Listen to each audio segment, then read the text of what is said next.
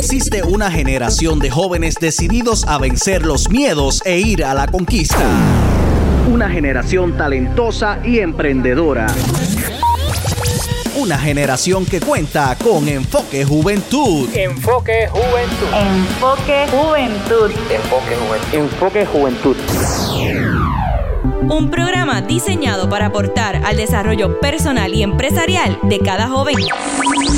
Casa de deportistas, artistas y empresarios. Es momento de que comience Enfoque Juventud, el podcast, con Edwin El Canito López. Saludos amigos, aquí estamos en Enfoque Juventud, en otro episodio del podcast de Enfoque Juventud, donde creamos contenido que aporte al desarrollo personal y empresarial de cada persona y donde también promovemos a jóvenes talentosos y emprendedores de nuestro país, jóvenes que aportan valor en la sociedad. Para eso estamos aquí en Enfoque Juventud y le damos la bienvenida a todos los que nos escuchan en este episodio. Y tenemos de invitada a una joven puertorriqueña, una joven que se está destacando en el campo de las comunicaciones, en el campo del periodismo, así como se han levantado muchos jóvenes eh, en este campo recientemente, ¿verdad? Así que vamos a conocer un poco sobre ella en el episodio de hoy. Ella se llama Iderlis Pérez Ortiz. Eh, la tenemos con nosotros, así que saludos y bienvenida a Enfoque Juventud. Hola, saludos a ti y a todos los que nos escuchan a través de Enfoque Juventud. Gracias por la invitación. Gracias a ti por, por, aceptar la invitación a la entrevista, ¿verdad? Por tu disponibilidad de inmediato. Y para que quede en récord, ¿cuántos años tienes y de qué pueblo eres? Mira, yo tengo 23 años y soy natural del pueblo de La Quenepa, de Ponce. Excelente. Eso es es importante mencionar, lo que somos de Ponce. Tremendo de la ciudad señorial de Ponce. Para los amigos que nos escuchan, yo conocí a Liz, no sé si fue hace como dos años atrás, porque yo entrevisté a otro joven que, que estaba estudiando periodismo. Entiendo que estaba estudiando contigo, ¿verdad? Jonathan Emiliano Bujosa, que ahora mismo pues está trabajando para, para Guapa. Y ahí fue donde conocí a Aiden Liz, pero ya entonces en el día de hoy pues vamos a hacer una entrevista pues más enfocada en, ella y, en el trabajo que está haciendo. Así que para comenzar me gustaría que nos contaras un poquito eh, qué estás haciendo ahora mismo, a qué te dedicas. Pues actualmente yo soy periodista digital de Noti 1630. Yo redacto las historias, realizo contenido para redes sociales y demás, subo los podcasts, hago toda esa labor que se supone que hace un periodista para los medios tradicionales, ya sea para radio, para televisión, pero en este caso para web. Ok, cuando hablamos de periodismo digital, eh, es todo lo que tiene que ver con, con, la web, lo que son las redes sociales, también las trabajas, ¿verdad? Así mismo. Eh, yo me encargo principalmente, sí, cubro todas esas bases, pero principalmente mi trabajo es redactar noticias para notiuno.com. Todas las noticias de notiuno.com las redactamos en, en el cuarto de producción digital y allí pues es donde ocurre toda la magia. Qué chévere. ¿Terminaste de estudiar? Sí, recientemente, tan reciente como en mayo. y me gradué hace una semana de la Universidad del Sagrado Corazón. Eh, allí estuve cinco años, cinco años que fueron bastante intenso entre apagones, huracanes, terremotos, pandemias, un sinnúmero de situaciones que al parecer se metían como en el camino, pero no, siempre se puede, siempre se puede y eso no, no es excusa, cuando se quiere se puede, bien importante. Claro que sí. ¿Cómo fue ese reto de, estudiar en medio de la pandemia, quizás a estudiar de forma virtual, no tener acceso quizás a los laboratorios, a los estudios, verdad? Pues mira, eh, fue bien retante porque pues, cuando comenzó la pandemia ya yo estaba trabajando en Noti1, así que el reto era doble. Eh, nos estamos enfrentando a algo que no conocemos, a algo que nos hace salirnos de pues de lo, que es costumbre, entiéndase, el yo me levanto, voy a la universidad, salgo de la universidad y entro al trabajo. Ya no estábamos hablando de eso, ahora las clases se mueven por completo a la computadora y mi trabajo también se mueve por completo a la computadora, así que yo no voy a tener un espacio del día en el que yo diga, pueda hacer la interrupción de, ok, salí del trabajo, de la, discúlpame, salí de la universidad, voy a entrar al trabajo. Eso no existía. Era todo el día frente a la computadora. Muchos profesores en ocasiones, como estamos en una computadora, asumían que todo el tiempo íbamos a estar frente a la computadora para sus clases, cuando no es así, porque teníamos que seguir estudiando, su clase no era la única, así que eran, yo este último semestre tuve siete cla seis clases de forma virtual más el trabajo, entonces estamos hablando de que son la carga académica más la carga laboral y pues de verdad que entiendo entiendo tanto a las personas como des- que decidieron quedarse por culminar su grado lo antes posible como también entiendo a las personas que decidieron no continuarlo en, en, en medio de esta pandemia porque de verdad fue algo sumamente atípico.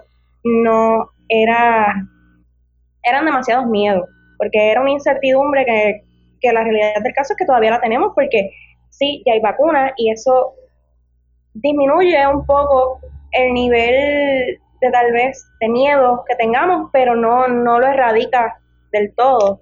Así que poco a poco vamos aprendiendo a acoplarnos y demás, pero realmente fue retante. Retante la carga académica, la carga laboral, la carga emocional, porque no podíamos ver a nuestras familias, no podíamos salir de nuestras casas, no podíamos compartir con nuestras amistades.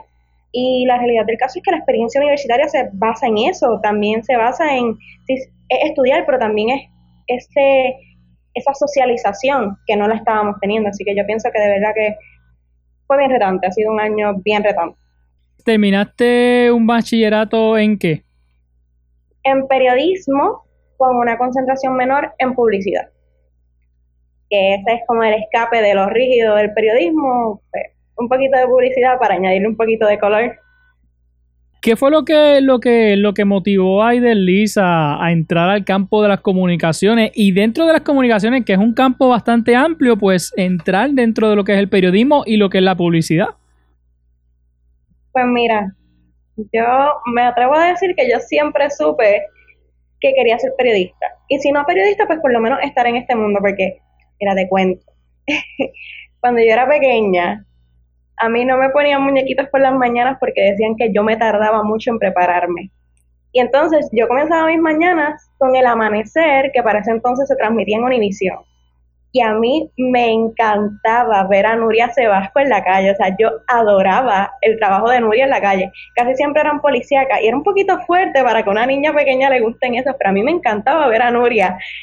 Y entonces teníamos un problema grave en mi casa, porque entonces me tardaba con los muñequitos, pero más me tardaba con las noticias, porque ya me gustaba ver las noticias, al punto de que por las tardes yo me sentaba y usaba de excusa que quería ver Los Simpsons a las cuatro y media, pero era para ver la edición de las cinco de las noticias, porque como esa hora es un poquito más fuerte los temas, pero no, a mí me gustaba ver las noticias. ¿Y Pues ya cuántos años, eso, ¿y cuántos años tenías ahí? Pues yo creo que yo estaba en primer grado, creo que como 6, 7 años por ahí. Ya, ya ahí yo sabía lo que yo quería. Yo, yo, yo digo que yo siempre lo supe. No, que yo creo Eh, que yo creo que es impresionante, ¿verdad? Porque una niña de, de 6 años le guste las noticias ya. Pero es que si le cuento, es que fueron muchas cosas, realmente sucedieron muchas cosas más adelante que me hicieron co- convencerme de lo que ya yo sabía y demostrarle a las demás personas de que ya yo sabía lo que yo quería. Porque yo siempre fui bien curiosa, bien preguntona y no me callaba la boca, o sea, no me callaba la boca, punto.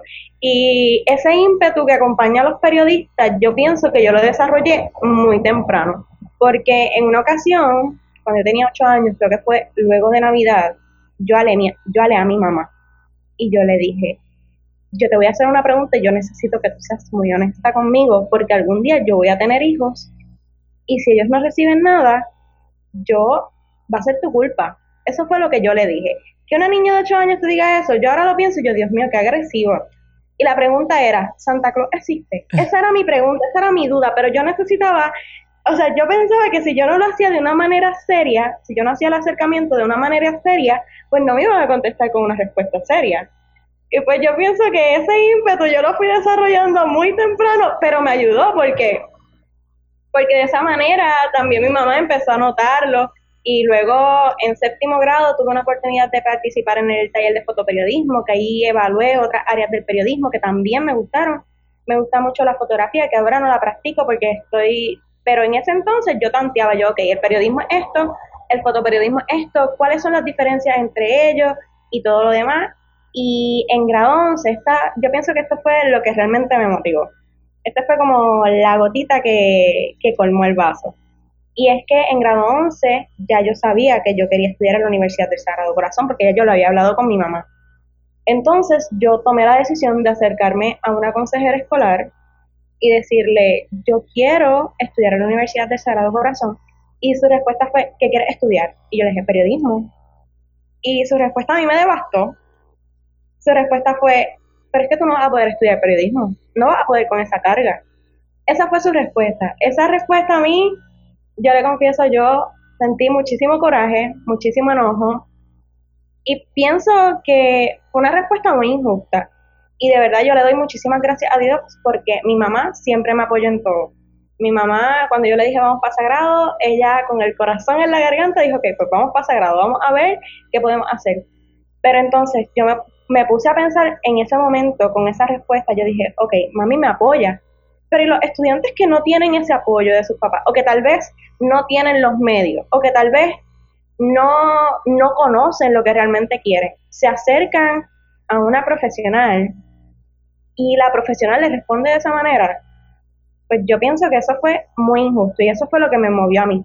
No precisamente por demostrarle a ella que yo sí podía, sino por darle voz a todas esas personas que tal vez son el objetivo de las injusticias sociales, porque ahí, comenzando por ahí, por algo tan sencillo como un tú no vas a poder estudiar eso, ahí podemos ver lo que es una injusticia social, porque tú estás asumiendo que yo no voy a poder, ya sea lo que sea que existe en tu mente como un prejuicio.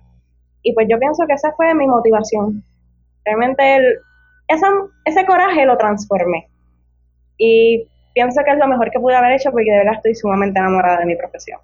Oye, y en base a esa experiencia que tuviste, que posiblemente la han atravesado muchos jóvenes también, ¿qué mensaje tú, tú le podrías dar a esos jóvenes, ¿verdad? Sobre cómo, cómo quizás vencer ese, ese sentimiento, pues quizás de, frustración, de miedo, quizás cuando hay personas que no creen en ti, que tú tienes un sueño y, hay personas que no creen en ti, ¿verdad? ¿Cómo, ¿Cómo quizás uno puede superar eso para poder cumplir la meta y el sueño que uno tiene?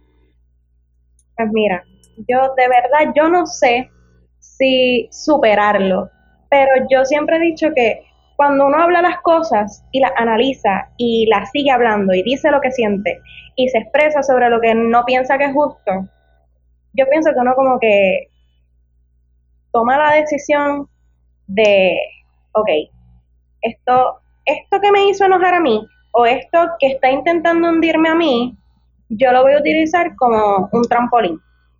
¿Cómo, ¿Qué me va a enseñar esto? ¿Qué me va a enseñar esta, esta experiencia. Y realmente así fue que yo lo tomé. Yo pude haberme molestado, pude, o pude haber dicho, es verdad, no voy a poder, me pude haber asustado. Pero a veces uno tiene que, ok, ¿por qué me están diciendo esto? ¿A qué me voy a estar enfrentando?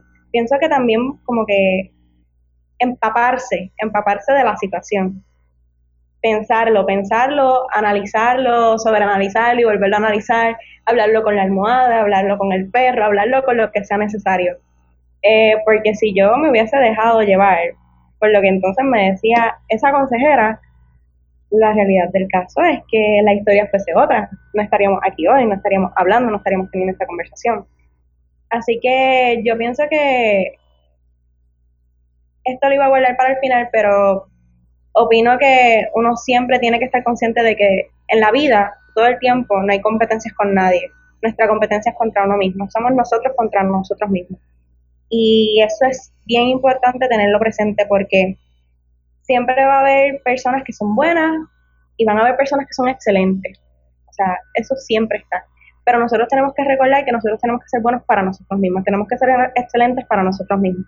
No andar por la vida compitiendo o compitiendo con la opinión de esa consejera en ese momento, porque si nos enfocamos en competir o en probarle a alguien que se equivocó sobre la opinión que teníamos sobre, nosotros, no vamos a disfrutar nada. Y yo pienso que lo más bonito de creer en uno mismo es el proceso, el proceso de, de disfrutárselo, de conocer, de che, esto me gusta, esto, yo no sabía que me gustaba, me atreví a hacerlo y realmente yo pienso que eso es como si se abriera un mundo nuevo de posibilidades, porque cuando uno descubre lo que le gusta, uno uno se imagina, uno empieza a imaginarse y es eso, no no no cegarte, no cegarte y tener la mente fría para tomar decisiones que a veces son difíciles porque estudiar lejos de casa no es fácil. Estudiar una carrera que todo el mundo te dice, no estudies eso, que tú no sirves para eso, no es fácil pero siempre tener la última palabra sobre, el desti sobre tu destino, porque nadie puede decidir sobre ti. Definitivamente. Y Deli, una vez llegas a la Universidad del Sagrado Corazón, eh, comienzas tus estudios, este, ya sabía, ¿verdad?, que tú querías estudiar periodismo. Estabas, por ejemplo, ¿verdad? Porque pues está periodismo en radio, en televisión, en prensa escrita. Eh, ¿En qué momento entonces, pues, pues tú determinas eh, qué es lo que tú quieres hacer, ¿verdad? ¿En qué área te quieres especializar? Pues mira, yo realmente yo no puedo decir que me quiero casar con un área del periodismo, pero ahora mismo a la que me dedico es a escribir y realmente me encanta. Puedo pasar aquí mil años y no me voy a molestar porque es que yo conocí el periodismo escrito en una de las asociaciones de la universidad que se llama Un Solo Latir Sagradeño. Y yo me quedé boba, porque no, no, hay otra, no hay otra expresión. Yo me quedé boba con la cantidad de cosas que, que uno puede proyectar al escribir. Porque cuando, ¿verdad? Mi respeto a todos los reporteros, yo anhelo ser en algún momento reportera, pero cuando tú estás dando una noticia frente a cámara, tú tienes que ser bastante rígido contando la noticia al escribir tú puedes darle un poco de color sin perder tu objetividad. Puedes añadirle un poquito de literatura y demás cosas y utilizar tal vez una jerga que no se acostumbra y ser más expresivo porque a diferencia de radio y de televisión, sí, tenemos caracteres, tenemos palabras, tenemos un límite, pero cuando se trabaja para web no hay un límite cuando se trabaja para web, tú puedes, eso es rienda suelta a tu creatividad, tú puedes escribir con toda la emoción del mundo sobre el equipo de baloncesto superior nacional. Eh, un, juego de los leones entre los capitanes, un ejemplo, y tú te desvives por esa nota y hablas su verga. Y aunque en televisión y radio sí se hace, hay que tener en cuenta que es menos tiempo. Y yo pienso que por eso me gusta mucho el periodismo escrito. Porque sí, hay palabras, hay caracteres, pero en ese, en ese, tal vez en ese cubo, ahí cabe un mundo de posibilidades. De verdad, yo, a mí me encanta escribir, yo me lo disfruto todo. Y dentro de lo que es la publicidad, ¿has tenido alguna experiencia? Pues mira, sí. Eh, en un momento dado tuve la oportunidad de participar de tres internados simultáneamente, los cuales no pude terminar porque eh, durante ese mismo mes comencé a trabajar en noti y tuve que ponerle una pausa. Pero ahí sí, este, fui social media manager, social media strategist y creadora de contenido de tres diferentes startups. Eh, tuve que ponerle una pausa, pero recientemente eh, decidí mezclar lo que es el periodismo con la publicidad y me tiré, como quien dice por ahí, eh, hacer una revista digital y nada, de eso hablaremos más adelante, pero ahí es donde me he desarrollado más en cuanto al aspecto de la publicidad, porque a mí me interesa el área creativa. Yo pienso que de tanto escribir y tantas cosas serias, uno necesita como que darle un poquito de color a su vida y yo pienso que yo encontré el balance perfecto en eso. Excelente. ¿Cuánto llevas ya trabajando en, en Noti1? Pues en Noti1 llevo un año y diez meses. Llevo un año y diez meses trabajando allí. Eh, he tenido la oportunidad de escribir para web, en sus ediciones especiales para la temporada de huracanes. También recientemente realicé un video resumen que fue titulado Un año del cierre, que hablaba sobre cómo ha sido la vida durante este año lleno de restricciones, de pandemia y demás. Y pues voy poco a poco explorando lo que es Noti 1630 porque realmente me interesa mucho descubrir todas esas áreas, porque de verdad es un honor bien grande trabajar en una de las primeras emisoras de, de que se desarrollaron en Puerto Rico. Y yo creo que la gente muchas veces, para mí al principio decía Noti 1630 y yo pensaba que la gente no sabía lo que era Noti 1630. Yo pensaba que la gente como que, ah, sí, whatever. Pero uno le dice como que yo trabajo en Noti 1630, ¿qué? Y es como un impacto porque es por eso mismo, es la historia que tiene esta emisora y de verdad es un honor bien grande. ¿Has tenido alguna experiencia, ya sea en Noti1 o, o quizás en la universidad, alguna experiencia, eh, no sé, que, te haya marcado que, o que te haya ayudado quizás, ¿verdad? Que puedas compartir con nosotros. Mira, eh, he tenido varias he tenido muchas que han sido buenas, que me han mm, demostrado como que por esto estás aquí, nena, como que por esto, esto fue lo que te trajo aquí, no se te olvide. Y tengo otras que me han hecho como, Dios mío, estoy aquí, pero qué dolor. Y es que, pues, luego del huracán María, para ese entonces yo no trabajaba para ningún medio, simplemente yo estaba en la universidad. Pero luego del huracán María yo decidí darme una vueltita por lo que es Radio Leo en Ponce y eso fue, creo que fue como tres días luego del huracán, cuando todavía nadie tenía comunicación con nadie, lo único que había era radio, que Puerto Rico estaba apagadito, como dicen.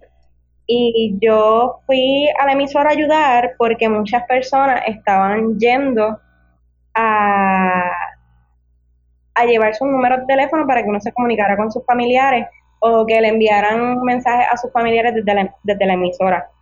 Y a mí realmente me conmovió, me como, bueno, no voy, no voy a utilizar la palabra conmovió porque la palabra conmovió es como minimizar lo que realmente sentí. Me estrujó ver cómo llegaban personas que acababan de perder todo en medio del huracán. Y aún así llegaban con una bandeja de arroz y una bandeja de gazpacho. Me acuerdo que fue una, fue una pareja ellos llegaron con una bandeja de arroz y una bandeja de gazpacho para nosotros, para que nosotros le enviáramos un mensaje a su hija a través de la radio, diciéndole que ellos estaban bien, que la casa se había hecho daño, pero que ellos estaban bien. Y yo dije, wow, todas estas personas solamente nos están pidiendo un poquito de todo lo que nosotros podemos hacer en medio de toda esta crisis. Así que, como que eso me hizo recordar por qué estudié periodismo, por qué escogí esa carrera. Y otras situaciones que me marcan y me siguen marcando y son que me estrujan, pero no me estrujan en el buen sentido de, que me, devuelven la razón de por qué estudié esto, sino porque me estrujan, que me conmueven. Eh, son los feminicidios, de verdad es desastroso, desastroso, y más porque cuando uno estudia periodismo, uno estudia periodismo para contar, para contar lo que está pasando, pero uno nunca se espera que, ok, es fuerte tener que procesar toda esa información que llega en un parte policial. Pero más fuerte es cuando tú de primera mano estás leyendo el parte policial y te das cuenta de que la persona que aparece en ese parte policial, tú la conoces. Y yo pienso que eso a mí me marcó, eso yo jamás pensé, yo por mi mente nunca pasó, y yo creo que por la de ningún periodista pasa, el estudiar periodismo para yo enterarme primero que que una de las víctimas de un feminicidio es una persona que yo conozco.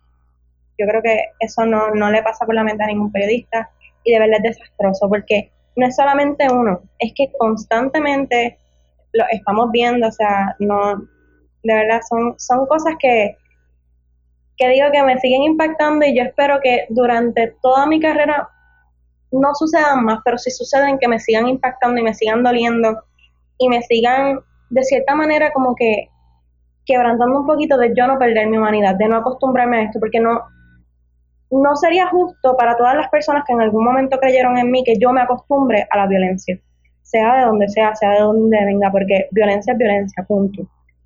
Y la realidad del caso es esa, que yo solamente le pido a Dios que jamás me quite mi, mi humanidad, que mientras yo esté ocupando una silla, ya sea frente a una computadora o frente a una cámara o frente a un micrófono de radio, yo no pierdo mi humanidad. Eso es lo único que pido porque de verdad que no, no es nada fácil. No es algo que uno se espera, pero son cosas que a uno lo marcan y lo mueven a seguir, a seguir por sus causas, a seguir con sus convicciones y aunque uno tenga que ser objetivo, no nos podemos engañar, el periodismo no es objetivo. El periodismo lo que busca es la justicia social. Y si no busca la justicia social, no es periodismo, punto. Así que eso, esas han sido algunas de las cosas que me han marcado bastante durante este tiempo. Excelente, gracias por compartir eso con nosotros. Y de Liz, cuando hablamos, por ejemplo, de, del website, cuando hablamos de las redes sociales, pues lamentablemente estos medios digitales se, han utilizado para, llevar información falsa, para quizás crear un poco de, ansiedad en la gente. Eh, la gente llega a un punto en que, en que se cree pues todo lo que está escrito. ¿Cuán importante es que un periodista o un medio, ¿verdad? Poniendo de ejemplo este Noti1 que, que está trabajando ahí, ¿cuán importante es la, la credibilidad de un periodista y de un medio de comunicación? ¿Sabe? A tal punto de que cuando escriben algo en las redes sociales, la persona pueda estar confiada de que lo que puso es, es verdadero, ¿verdad? Que, que no es información falsa. La credibilidad lo es todo. No, no hay espacio para él, tal vez. O sea, cuando tú das una información, tiene que ser eso. Y si no es eso, por favor, con presuntamente, alegadamente, no des espacio a las dudas, no debe existir espacio para las dudas. Y yo pienso que esto no le corresponde, no es responsabilidad de, del público, de quien lee. Es responsabilidad de quien se hace llamar comunicólogo, es de quien se, se hace llamar periodista, es de quien se hace llamar reportero. Es su responsabilidad el respetar no solamente los canones de ética, porque no, no voy a hablar de los canones de ética, porque eso es muy, muy, muy institucional. Vamos a hablar como seres humanos. Eh, hay que respetar eh, el hecho de que hay personas que están confiando en ti, o sea, hay que respetar la confianza de los demás, que, que ellos deciden utilizarte a ti como, como su medio, por decirlo así, como la manera en la que se enteran de las cosas. Así que yo pienso que la credibilidad, junto a la credibilidad es todo. No hay manera de justificar una falla en, en este aspecto. De verdad, yo sé que la, la rapidez con la que se cuentan las historias se presta para muchas cosas, incluyendo el pues que a veces sale información errónea. Por eso es importante corroborar. Y si no se puede corroborar, pues hacer la salvedad. No pasa nada con que no nos sepamos todo, al contrario, estamos reconociendo que no sabemos todo, somos seres humanos, se nos, se nos está quitando esa, esa cualidad que muchas veces se, da, se le da a los periodistas o a las figuras eh, de comunicación, por decirlo así, se les da de, de, que son seres perfectos. No, vamos a bajarnos de esa nube, vamos a reconocer nuestra humanidad, vamos a reconocer que no sabemos todo. Y vamos a ser responsables. Eh, yo pienso que, y a la vez, uno como consumidor, como persona, como público, eh, se da cuenta de eso, es tiempo de, cortar, de no seguir utilizando ese medio, pero si tampoco les ponemos una pausa, si no les ponemos un alto, entonces esa gente que, que tal vez no se siente movida, por así decirlo, con, por, por alguna causa justa, que simplemente comunican por comunicar, por tener números, por tener likes, eh, si no les ponemos una pausa, pues ellos lo van a seguir haciendo. ¿Entiendes? Porque ellos entienden, pues les molesta, pero me siguen, me siguen consumiendo. Así que yo, yo pienso que es como una responsabilidad de ambos bandos. Responsabilidad de los periodistas, el ser responsable, valga la, valga la redundancia, y es responsabilidad de, del público de estar consciente de lo que consume y de que si no le gusta algo que está consumiendo, pues cancelarlo, o sea, no consumirlo más, que, que comiencen a notarse la falta de números, la falta de shares, la falta de likes, que todo eso comiencen a notarlo, para que entonces esas personas comiencen a analizar, ah, que estoy haciendo mal, porque estoy perdiendo números. ¿Por qué razón? Pienso que la credibilidad lo es todo. Claro. Puerto Rico es eh, una cuna de talento, cuna de, músicos, eh, artistas, deportistas, pero me atrevería a decir también que Puerto Rico es eh, cuna de, periodistas y aquí hay muchos periodistas, mucha gente que se han desarrollado en este campo. Y entonces aprovecho la línea para preguntarte, ¿qué cualidades debe tener un buen periodista? Quizá para poder distinguirse de los demás, ¿verdad? Yo no sé si, si hay quizás cierta competencia entre un periodista y otro, ¿verdad? Eh, yo entiendo que quizás puede haber algo, pero, pero fuera de eso, fuera de quizás de competencia, fuera de que quizás pues yo quiero ser mejor que tú, ¿verdad? Este, pues, pues nada de eso. ¿Cómo un periodista puede ser exitoso? ¿Qué cualidades debe tener un buen periodista? Esto va a sonar un poquito trillado, porque yo pienso que todos los periodistas en algún momento lo han dicho. Y si no lo han dicho, lo han pensado. Pero eso es lo importante. Y es que yo pienso que la cualidad más importante que debe tener un periodista es ser buena persona. Y lo dijo Gabriel García Márquez y hoy lo repito yo. Hay que ser buena persona porque si no somos buenas personas se pierde nuestra humanidad, se pierde el interés por querer buscar la verdad, se pierde el interés por las causas sociales, se pierde el interés por, por simplemente querer vivir en una democracia justa, en una democracia que, que todos podamos valga la redundancia, vivir en ella y vivir eh, de manera justa, de manera digna. Así que yo pienso que esa es la cualidad más importante. Si tú eres una buena persona, te va a interesar por el prójimo, te va a interesar por también por ti, porque no te puedes olvidar de ti. Te va a interesar por todos como comunidad. Así que yo pienso que eso es lo más importante para tener un periodista. Excelente. ¿Debe un periodista ser objetivo o siempre hay espacio para dar una opinión, para quizás eh, involucrarse tanto en la noticia, ¿verdad? Que, que el periodista pues, pueda identificarse con, con el caso, con la noticia que está trabajando. ¿Hay espacio para eso? Pues yo opino que...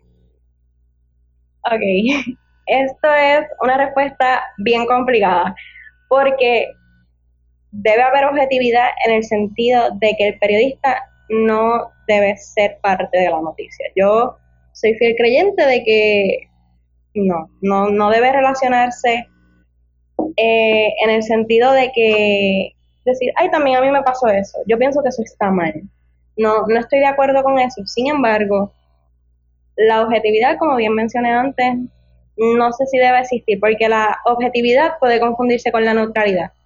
Y la neutralidad se confunde con que no estás haciendo nada. Y eso no es justo para las personas que confían en tu labor periodística, porque no podemos olvidar que nosotros se supone que somos los defensores de la democracia, ¿verdad? Que eso es lo que se nos enseña, que tenemos que defender la democracia, pero si no estamos apoyando las causas justas, no estamos apoyando, ¿verdad? Y suena un poco repetitiva, pero es que es bien importante como que hacer énfasis en eso. Si no, si no queremos ser periodistas para defender las buenas causas, para defender a, las personas pobres, a las personas marginadas, a, las comunidades que, que están desatendidas por el gobierno por X o Y razón, ¿para qué somos periodistas? Para pararnos frente a una cámara y que nos reconozcan. No creo que eso sea muy prudente, para una razón muy prudente para ser periodista. Así que yo opino que no debe existir la objetividad en ese aspecto. Ahora, en cuanto a ser parte de la noticia, sí. No, un periodista no debe ser parte de la noticia. Un, periodista debe contar la noticia y explicar por qué este hecho es importante, por qué nos confiere a todos, por qué tenemos que interesarnos por esto. No decir, tenemos que interesarnos por esto porque yo me estoy viendo afectado. Eso no, no, no, es, no, no es prudente. Claro. Vamos a hablar un poquito sobre, sobre tu revista digital, ¿verdad? Esa, esa pasión que tú tienes por la escritura, pues mira, te movió entonces a crear una revista digital. Eh, cuéntanos un poquito sobre eso, qué contenido podemos encontrar ahí. Pues mira, hace apenas como unos tres meses y medio por ahí, yo me di a la tarea de combinar todo lo rígido que en algún momento pudo haber sido el periodismo con la creatividad de la publicidad y decidí lanzar lo que hoy es, es Thirsty Girls. Thirsty Girls es una revista digital que se enfoca, o bueno, se enfocaba en lo que es la degustación de bebidas, tanto alcohólicas como no alcohólicas. Es un espacio para, para probar, para conocernos y para compartir. Eh, es un espacio que está actualmente en Instagram y Facebook y lo pueden conseguir por Thirsty de Eagles, que se escribe G-A-L-S.pr. Eh, y entonces pues ahí compartimos videos, compartimos imágenes y lo que intentamos hacer es enseñarle a esas personas que tal vez no saben qué pedir porque ay, a mí no me gusta el alcohol y cuando voy a, a los restaurantes no sé qué pedir. Pues mira, nosotros te traemos opciones que tal vez no contienen alcohol, pero sí son bebidas que tampoco son refrescos, que puedes pedir en los restaurantes y que te las hagan y no pasa nada porque volvemos para los gustos los colores y de eso se trata la página, de conocernos a nosotros mismos, de probar cosas nuevas y demás. Actualmente estamos en una pequeña remodelación porque estos primeros tres meses los utilizamos como de forma experimental para conocer a nuestro público, para conocer a nuestro nicho, conocer lo que quería nuestro público y demás, y conocer qué nosotros también queríamos, en qué dirección nos íbamos a dirigir. Y digo nosotros porque la página la, dirijo yo y todo, pero yo digo nosotros porque para mí toda la comunidad somos Thirsty Girls. Yo no soy yo sola porque ellos son los que me dan ideas. Muchas veces ellos me, me comparten cosas y me dicen, mira, esto para la revista, puedes hablar sobre esto y demás. Y yo pienso que, que mis seguidores han hecho lo que es Thirsty Girls hoy día, que volvemos, estamos en reestructuración porque queremos que Thirsty Girls pase de una revista rígida que puede verse en Facebook y en Instagram a una experiencia. Queremos hacerle Thirsty Girls una experiencia y eso es lo que estamos trabajando ahora, que por ahí vienen unos cuantos cambios en la página, así que yo opino que deben estar pendientes. Excelente. Eh, ¿Está disponible en, en, las redes sociales? Sí, está disponible en Facebook e Instagram y en TikTok. También estamos en TikTok. Ahí compartimos varias recetas de bebidas y demás. Y nada, pronto venimos con cositas nuevas porque ya no va a ser una revista, ustedes tienen la primicia, no va a ser una revista solamente de bebidas, queremos transformarla a que pues sea algo un poco más, más humano, que no sea simplemente un vaso con, con, con un jugo o una taza de café. Queremos que sea algo más que la gente pueda sentirse un poquito más identificada, así que vamos por ahí desarrollando varias cositas. Excelente. Entonces, Liz, en cuanto a tu trabajo en, en Noti1, ¿cómo la gente puede entonces ver tus escritos? Eh, ¿Siguen la página de, de Noti1? Este, ¿Los escritos tuyos están identificados con tu nombre, quizá para que las personas puedan saber? Pues mira, hay algunos escritos que sí están identificados con mi nombre, pero no todos ellos pueden estar identificados con mi nombre y es una duda que muchas veces surge que ay, pero yo no puedo leer nada tuyo. Y muchas veces sí están leyendo cosas mías, pero no lo sabes. Lo que sucede es que como yo estoy en un medio, eh, hay muchas historias que son de actualidad y que son constantemente actualizadas, valga la redundancia, porque por ejemplo, eh, una vista pública en la Cámara surgió tal pleito, pues ese pleito puede seguir discutiéndose los próximos días, pues muchas personas contribuyen a esa historia actualizándola y es por eso que mi nombre no puede ir presente en esa historia. Sin embargo, hay reportajes y, e historias que son eso, que ya no van a cambiar. Por ejemplo, hace un año, hace año y medio, eh, cuando Madison Anderson quedó primera finalista de Miss Universe, pues esa, no, esa historia yo la pude firmar porque esa historia ya no iba a cambiar. Ella iba a seguir siendo la primera finalista, no matter what, a menos que pues cosas pasan, algo pasara, algo extraordinario pasara. Eh, pero como no es así, pues esa historia se puede quedar con mi nombre. Igual con mis reportajes, mis investigaciones y todo eso, pues quedan con mi nombre. Pero si son historias de actualidad y demás, no pueden estar con mi nombre, pero para que sepan, a mí me pueden leer de sábados y domingos, de 9 a 6 de la tarde en notiuno.com y lunes, martes y jueves de 2 de la tarde a 11 de la noche. Esos son los horarios en los que pueden leer mi historia. Perfecto. En tu caso, tú sales a la calle a buscar noticias, a buscar información para luego entonces redactarla? Eh, en muchas ocasiones tengo que hacerlo, pero no siempre, porque como yo estoy encargada de las historias de actualidad, pues eso constantemente es quedarnos en la oficina y estar pendiente a todas las redes sociales, a ver qué está pasando en la calle y demás. Si es algo extraordinario, como por ejemplo fue la explosión de Monacillo hace aproximadamente dos semanas, pues ahí sí me toca salir a la calle. Igual para las elecciones salí a la calle y temas así, si hay protestas me toca salir a la calle y todo eso.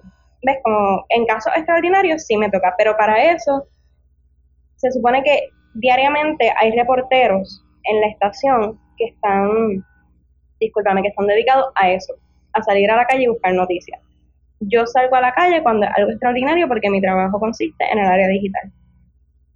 ¿Te ha tocado quizá ir a alguna manifestación de esas que se dan en Puerto Rico que se vuelven a veces un poco agresivas, un poco hostiles? Sí, pues mira, esa no se tornó agresiva, gracias a Dios a la que me tocó ir, porque luego de los terremotos en el sur, yo hubo una protesta en busca de la renuncia de Wanda Vázquez por los almacenes que fueron hallados en Ponce. Y pues, a mí me tocó cubrir esa protesta no se tornó violenta del todo, pero los ánimos estaban muy caldeados, se quemaron muchas cosas, yo estaba bien preocupada, pero ya como eso de las 10 y 30 comenzamos a retirarnos porque ya como que la gente se estaba yendo. Luego de eso, pues gracias a Dios no, no surgió nada.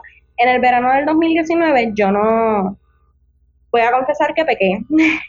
Decidí estar del lado de la historia de la gente que se queja, que se manifiesta. Decidí no cubrir porque no se sentía que no era, no era el momento. Yo quería, yo sabía de qué lado de la historia yo quería estar. Yo no quería, no quería estar precisamente contando de manera objetiva. y eso es muy importante reconocerlo. Yo, yo se lo digo a todo el mundo, mira, yo, yo no cubrí nada en el verano del 2019 porque yo no quería ser objetiva yo estaba bien claro de lo que yo quería y yo pienso que como periodista es bien importante reconocer lo que uno siente, lo que uno siente, sus convicciones y ser firme en ellas. Que pues tal vez si, si hubiese estado trabajando para algún medio, pues me hubiese tocado cubrir, pero para ese entonces yo no trabajaba para ningún medio, estaba como independiente. Incluso me encontré a Jonathan Bujosa, me lo encontré en varias ocasiones y me decía, vente, vamos a cubrir. Y yo, no, yo no quiero. yo no quiero. Mi corazón me dice que no, para allá no. claro, claro. Oye, quisiera preguntarte, ¿verdad? Eh, pero lo dejo a, tu discreción, ¿verdad? Si, si, si quieres contestarla. ¿Te ha tocado vivir quizás cierta discriminación en el, en el campo del periodismo por el simple hecho de ser mujer? Esta es una pregunta que levanta pasiones, pero mira, te voy a ser bien honesta. Tal vez no, no muy marcado, porque es que tenemos, hay que ser honestos, en la, en la cultura puertorriqueña existe un machismo que, que vive debajo, que vive oculto. Y pues ese machismo que vive oculto, muchas veces las personas lo toman como algo súper normal como algo que, que pues normal, eso es un decir, un decir como, como cualquier otro, como más adelante vive gente o algo así, pero no. Eh, sí, me ha tocado. Y no solamente, no solamente me ha tocado vivir ese machismo por género, sino que también por edad. Porque en muchas ocasiones me dicen como, ay no, no puedes pasar para acá porque esto es para periodistas, periodistas veteranos. Y pienso que eso es como bien fuera de lugar, no sé. Y me sucedió una vez en una cerca de del residencial Luis Llorens, en una ocasión un hombre estaba trepado en un en un alero y decía que se iba a tirar si, si tumbaban ese alero. Y yo recuerdo que de hecho fui con Jonathan Bujosa y Miguel Romero llegó. Y estaba Miguel Romero allí hablando con él y demás y un fotoperiodista, yo le hice una pregunta y me contestó como bien respectivamente. Y yo luego de eso le pregunté, ¿y dónde usted consiguió ese, ese carnet de prensa? Y me dijo, ese te lo dan en el estado, pero tienes que ser mayor de edad. Y yo ya tenía 21 años. pero, pero son cosas que pasan y es que vivimos, pues, nuestra cultura es así no debe normalizarse, no lo estoy normalizando, pero hay que estar como también conscientes de que hay muchas personas que fueron criadas así, no podemos andar como que cogiendo luchas con todo el mundo porque vamos a vivir peleando toda la vida, así que yo pienso que no es normal, hay ocasiones en las que sí hay que poner un alto, pero hay ocasiones en las que hay que también entender en el marco histórico que fueron criadas ciertas personas. Así que sí, sí me ha tocado vivir tal vez el machismo que vive escondidito debajo de la piel, pero no, no ha sido nada drástico así como falta de respeto ni nada. Gracias a Dios, nada de eso. Porque honestamente no sé cómo respondería. Claro, claro.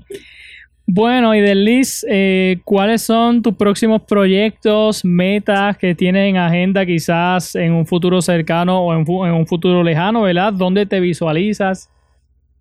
Pues mira, eh, futuro cercano, registrar a Thirsty Girls como una revista. Eso está ahí al lado, por eso estamos trabajando arduamente día y noche para poder transformarla, disculpen lo que queremos. Eventualmente, usted va a tener la primicia. Eh, voy a comenzar la maestría. No sé si en el 2023 o si la voy a seguir atrasando más, porque fui aceptada en la Universidad de Navarra en Pamplona, así que nos vamos para España, pero no, pero todavía fuimos aceptados en el, fui aceptada en el programa de la Escuela de Comunicación de la Universidad de Navarra para la maestría en administración de gerencias, en gerencia en administración de empresas de comunicación. Así de largo es el nombre, súper complicado. Pero es porque me visualizo así, teniendo mi propio espacio, mi propio medio. Un medio para todos los medios, eso es lo que quiero. Un medio para una revista, un medio para un periódico, un medio para un canal, un medio en el que haya de todo. Y pues eso es lo que espero algún día. Eso no es lo que espero, es lo que va a suceder algún día. Así que por eso allá nos dirigimos. Excelente. Bueno, y Liz, un consejo a todos esos jóvenes que nos escuchan, que que quizás quieren también eh, estudiar periodismo, comunicaciones o que quizás en términos generales, ¿verdad? Pues tienen sueños y metas que quieren alcanzar. Tú como joven y que quizás te, pues, te identificas, ¿verdad? Con muchos de los jóvenes que se están levantando hoy día, ¿qué consejo positivo le puedes dar?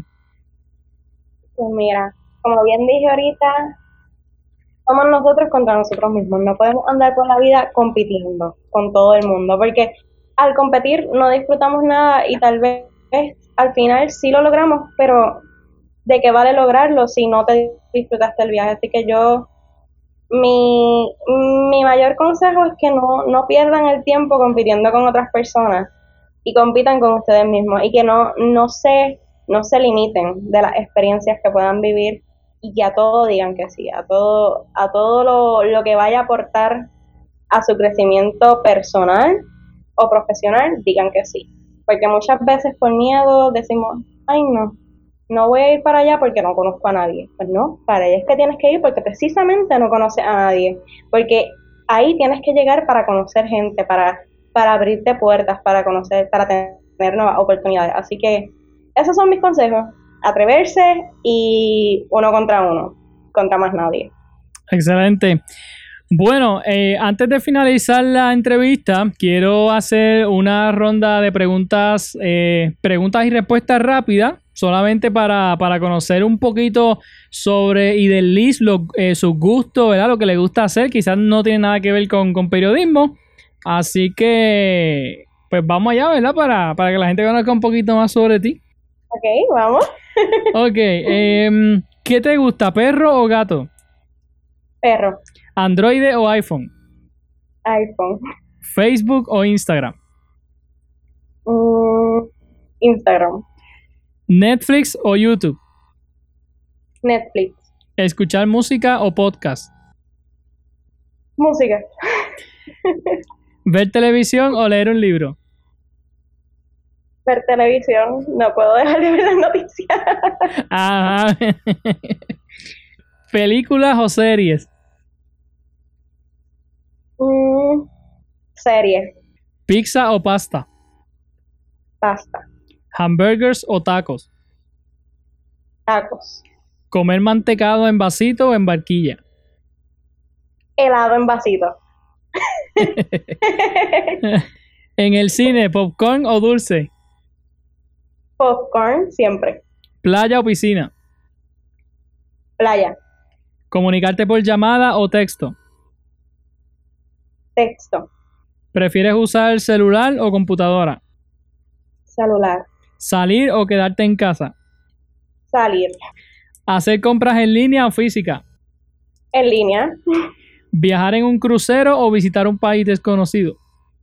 Visitar un país desconocido. ¿Viajar por todo el mundo sin poder regresar a Puerto Rico o nunca salir de Puerto Rico? ¡Qué difícil! que me encantaría viajar el mundo entero, me quedaría en Puerto Rico. Prefiero quedarme aquí la vida entera. Chévere. Describe tu personalidad en tres palabras. Creativa, intensa y feliz. Muy bien. ¿Qué te gusta hacer en, en tu tiempo libre que no tenga nada que ver con noticias?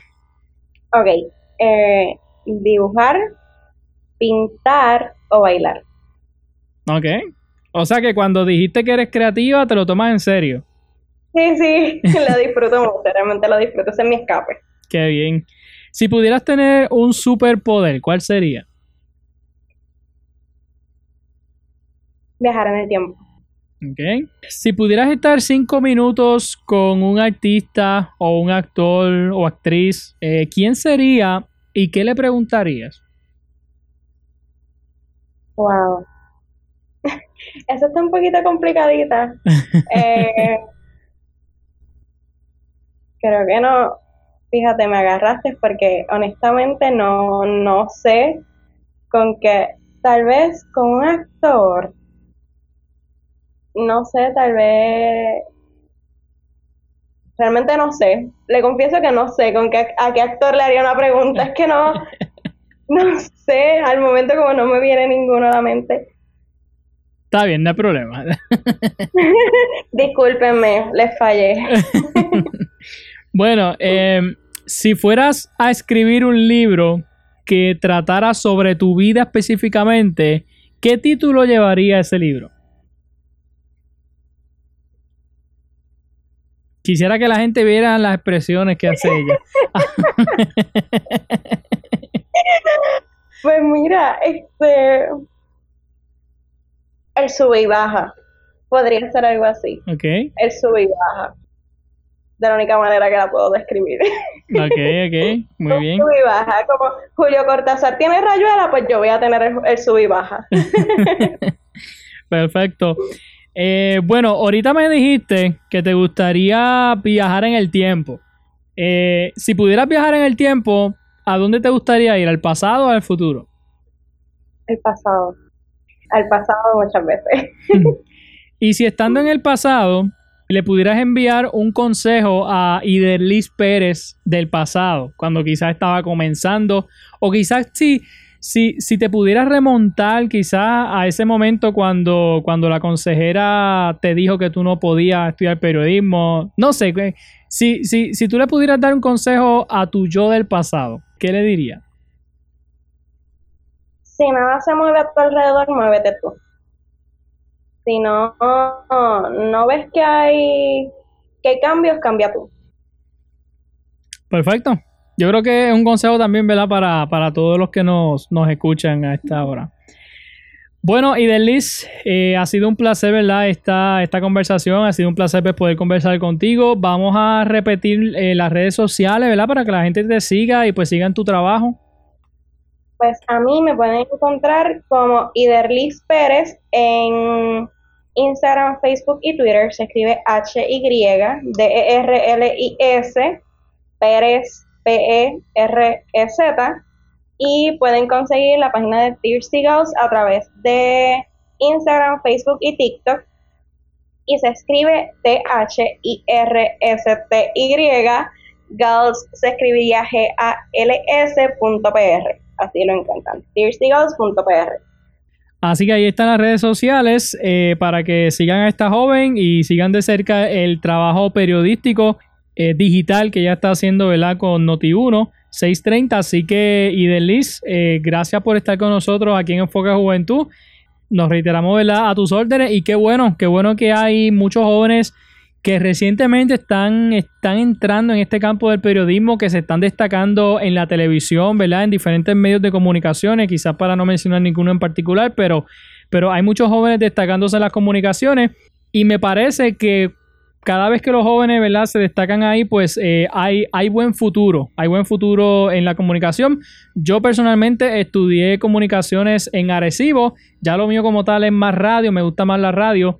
Pero bueno, hay mucha diversidad, comunicación es un campo bastante amplio y vuelvo y te digo, al ver jóvenes eh, periodistas, jóvenes que están entrando en este campo, pues me parece que, que hay buen futuro para el periodismo en Puerto Rico. Así mismo, Edwin, como bien dice, eh, hay muchas áreas del periodismo y algo que se me pasó a decir en el consejo es que si uno ve en el mundo hay un espacio para todo el mundo. Y si no hay un espacio para ti es porque tú tienes que crearlo. Así que es bien importante tener eso en cuenta. Ahora mismo vivimos en una era totalmente digital, que todo está cambiando, todo está cambiando y hay un mundo de posibilidades para crear nuestros proyectos, ya sea a través de la radio, a través de la, del internet, a través de las redes sociales. Así que lo importante es moverse y de verdad gracias por la oportunidad, gracias por invitarme estoy sumamente agradecida de no solamente solamente hablar de mí, sino tal vez servir de, de consejo para alguien que tal vez lo necesita y que recuerden que es uno contra uno todo el tiempo. Así mismo es. Pues gracias por estar con nosotros y el mayor de los éxitos para ti. Un millón de gracias. Así que amigos, síganla en las redes sociales y de Liz Pérez Ortiz, ella, ¿verdad? Labora como periodista digital para Noti1630, tiene sus propios proyectos, así que síganla eh, de cerca para que la apoyen y apoyen ¿verdad? el trabajo periodístico que ella está haciendo. De esta forma, pues llegamos al final de este episodio de Enfoque Juventud, el podcast, dándole las gracias a todos por acompañarnos, gracias por haber llegado hasta el final del episodio. Les invitamos a seguirnos en nuestras redes sociales, Facebook e Instagram, nos consiguen como Enfoque Juventud PR, suscríbase a nuestro canal de YouTube y suscríbase también al podcast para que no se pierda ninguna de las entrevistas que subimos todas las semanas a jóvenes talentosos y emprendedores de nuestro país. Soy Edwin López y nos escuchamos la próxima semana. Esto fue Enfoque Juventud, el podcast con Edwin El Canito López. Búscanos en todas las redes sociales, plataformas de podcast y en YouTube como Enfoque Juventud PR. Si deseas contactarnos, enfoquejuventudpr.gmail.com Será hasta, la próxima.